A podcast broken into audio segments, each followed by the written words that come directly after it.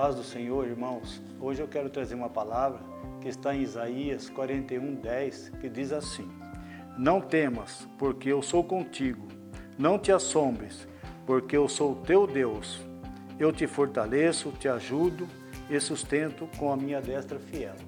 Irmãos, é, o mundo está passando por uma pandemia e por uma tribulação muito grande. E às vezes nós temos pensamentos que não são dos melhores, mas o Senhor, Ele nos sustenta. E nós temos que rejeitar os pensamentos ruins, porque a palavra de Deus está dizendo aqui que Ele nos sustenta e Ele está conosco. Ele nos abençoa, nos guarda em todos os momentos das nossas vidas. Então, vamos rejeitar os pensamentos ruins. Vamos pensar na palavra de Deus, manter firme na tua palavra, que nós estamos garantindo vitória, a vitória do Senhor nas nossas vidas. Deus abençoe a todos. Amém?